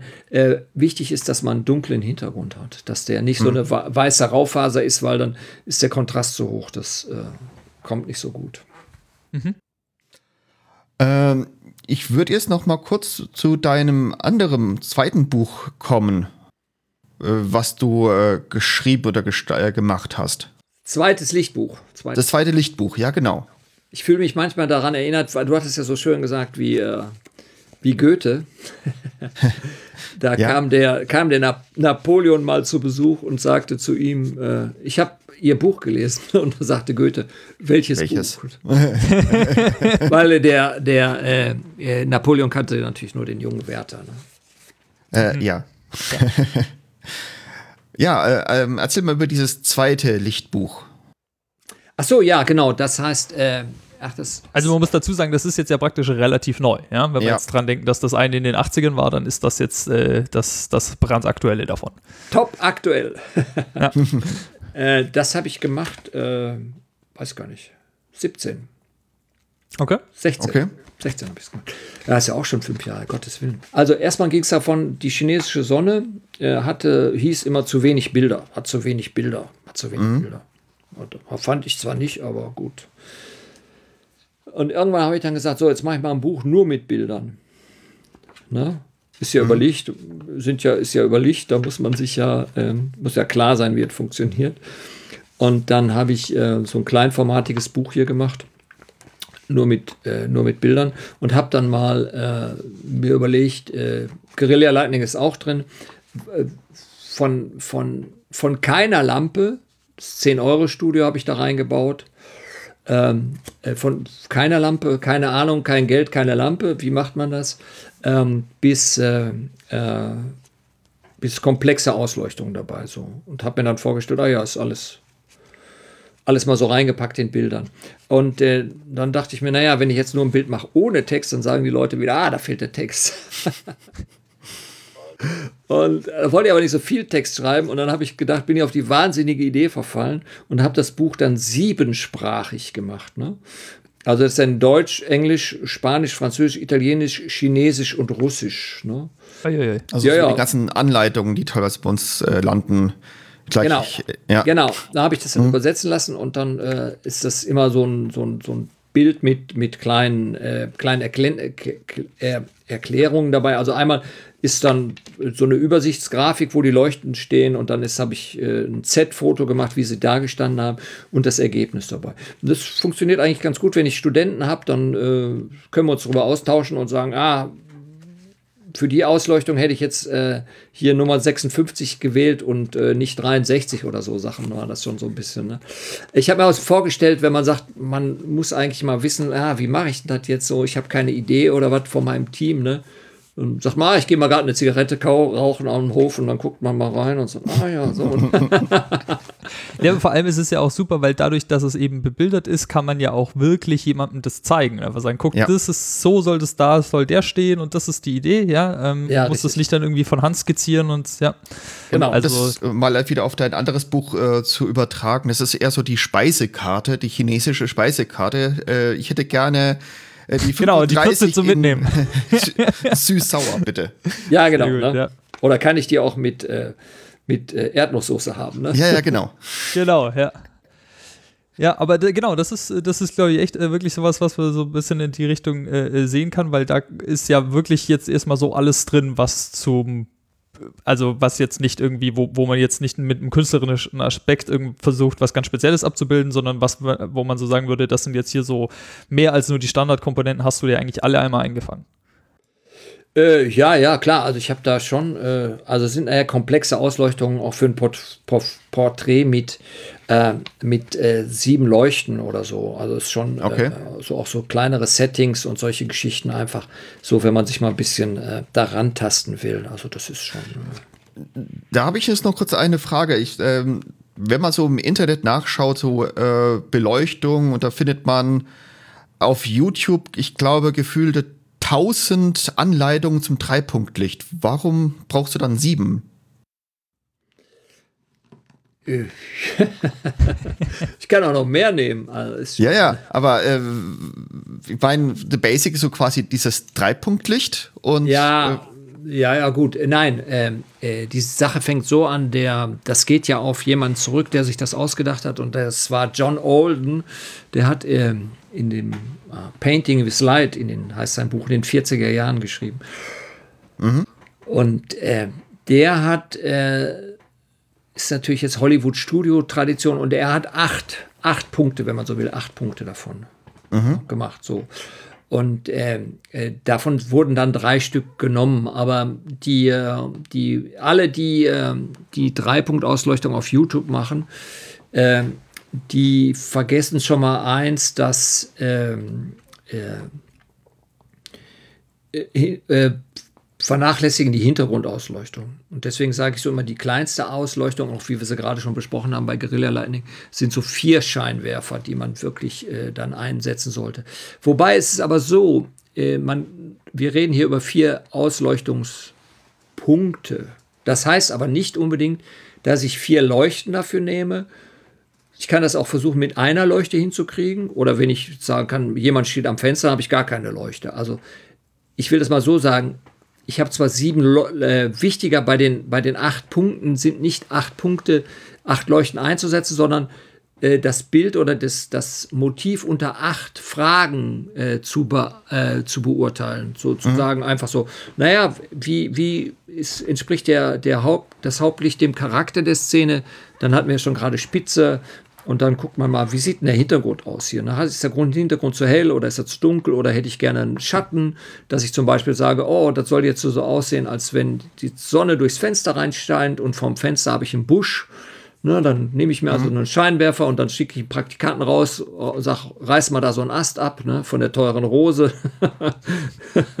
halt, halt ihn immer vor oder was auch immer, ne? Oder äh, denkt dir irgendwas aus. Also äh, Beleuchter, Beleuchter, äh, Freund, äh, ist Beleuchter, der hatte mir mal ein Foto davon gezeigt.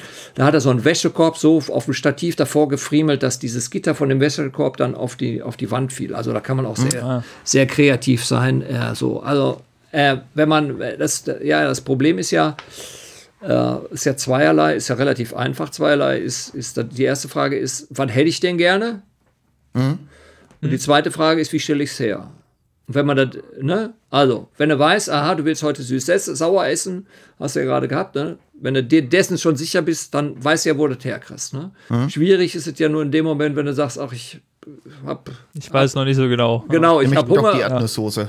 Ja, genau. Oder gehe ich Äh. doch zum Döner, ne? Um die Ecke, ne? Und wenn du beim Döner drin bist, dann, Mit doch oder keine ohne ja. dann, dann weißt du, dass das doch die falsche Wahl war. Ist egal. So, Spaß beiseite.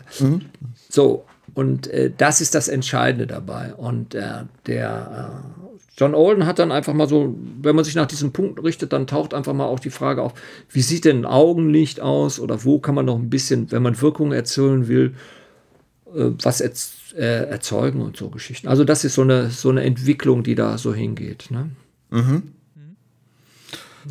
Ja, äh, Gut, äh, wollen wir dann zur letzten Frage übergehen, oder?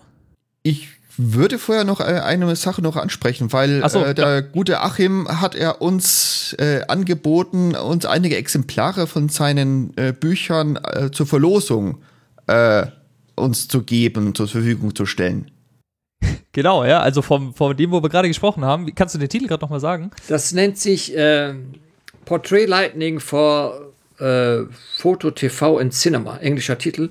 Also es Ah, gibt, okay. äh, bei, gibt nicht bei Amazon.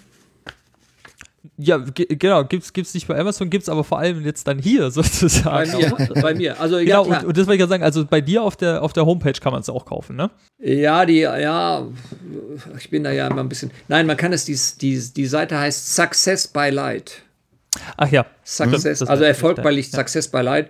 Oder ja, wenn man verlinken wir auch in den Show Notes. Ja, ja, genau. genau. Ne? direkt drauf. Äh, da kann man es kaufen, kostet inklusive Versand 12 Euro. Ne? Also bei Amazon, man kriegt es im Buchhandel. Also im Buchhandel kriegt man auch, wenn man im Buchhandel geht, ist im Verzeichnis der lieferbaren Bücher drin. Aber bei, bei Amazon gibt's, verkaufst das ein Freund da. Bloß wenn man es bei mir über die Homepage kauft, dann ist der Versand mit drin. So dabei. Ja, und es geht ja auch dann einfach direkt an dich, das ist ja auch Genau. viel, viel Das ist sinnvoller. auch sehr viel also, wert. Das wollen wir ja äh, hoffentlich auch, oder? Danke, Ja. für den, danke für den Hinweis. Äh, jetzt in diesen harten Zeiten. Nein, ich äh, habe ich mir gedacht, äh, ich gebe euch 20 und dann könnt ihr die verlosen. Müsst ihr euch irgendwas aus, ausdenken. Da werden wir dann später nochmal drauf werden wir machen. Das. Ja. äh, ko- kommt dann sozusagen noch im, im Intro, werden wir das sagen, aber vielen Dank auf jeden Fall. Ähm, ich bin auch äh, schon richtig gespannt auf das äh, auch zu sehen, weil ich denke mir, das ist nicht nur für Leute, die jetzt wirklich das, äh, so wie du es gesagt hast, dann am Set äh, überlegen, irgendwie, ah, da kann man das machen, sondern ich glaube, das ist auch wirklich für Leute, die einfach Interesse haben, die jetzt auch nach unserem Gespräch hier vielleicht gemerkt haben, Mann, das finde ich spannend, ist das, äh, also ja, ein Einstieg wäre ja wirklich äh, frech zu sagen, sondern das ist ja wirklich dann schon ein umfassendes äh, Werk, wo man sich wirklich äh, sehr gut ein Bild von machen kann, was, was da alles möglich ist. Und ähm, ich denke, da können wir sicherlich einige Hörerinnen und Hörer äh, begeistern, wenn Mhm, da auf jeden äh, Fall. Exemplar haben können. Genau. Gut, ähm, lass uns doch mal zur letzten Frage kommen. Ähm, bei uns ist immer so, äh, so üblich, dann auch zum Abschluss die Frage zu stellen, wenn du jetzt im Kino sitzt, bleibst du bei den Credits sitzen oder gehst du gleich raus? Oh, es kommt auf den Film an. Also, Okay. Also wenn es jetzt ein japanischer ist und da sitzen nur japanische äh, äh, Zeichen äh, und äh, Okay. Okay. ich, äh, und mir gefällt die äh, Musik nicht, dann äh, gehe ich, geh ich raus. Ja, verständlich. Aber so bei normalen, also normalen europäischen Filmen, bei denen man zumindest lesen kann, wer da was gemacht hat? Ich, ja, da bleibe ich sitzen, aber nicht unbedingt, um die Credits zu lesen, weil manchmal denke ich mir auch, meine Güte, bei den amerikanischen Filmen, da wer in letzter Reihe die Brötchen da äh, äh, geschmiert hat, äh, kann ich mir nicht merken. Vielleicht äh, denke ich noch drüber nach oder die, die Reihe ist noch so voll, das will ich mir nicht durchquetschen. Ich bin ein bisschen ambivalent, so, ne? Also, also das ist schon, äh, ja. Ich finde, die, die Abspänne sind zu lang. dass man nebenher, ne? Also fünf Minuten ist manchmal, finde ich, ist schon. Äh Manchmal sehr lang, ja. Aber du hast auch einen guten Punkt angesprochen mit der Musik. Also manchmal geht es mir auch so, dass ich mir denke, boah, dieses Lied jetzt, und ich meine, ähm, zu Hause kann man ja noch den Ton runterdrehen, aber im Kino ist man dem dann ausgesetzt und dann denke ich mir so, oh nee, also das muss jetzt gerade wirklich nicht sein. Das stimmt schon. ja. Ne? Früher waren die, früher waren die Abspänne auch sehr viel kürzer insgesamt. Ne? Das, ne? Bedanken wir uns für dieses sehr schöne Gespräch. Genau, Und- das ähm, war sicherlich für äh, alle sehr äh, ein guter Einblick und ähm, dann haben wir jetzt auf jeden Fall auch genug Anhaltspunkte gegeben, wo man auch äh, da eben Bücher von dir finden kann, wo man vielleicht auch Kurse besuchen kann, äh, wenn wir den einen oder anderen da äh, mit anreizen konnten und ja, hoffen wir zumindest und dir vielen Dank für deine Zeit und für äh, den tollen Einblick. ja, vielen Dank auch meinerseits und äh, viel Erfolg mit eurem Podcast weiterhin. Danke. Danke. Ciao. Ciao. Ciao! Thank you.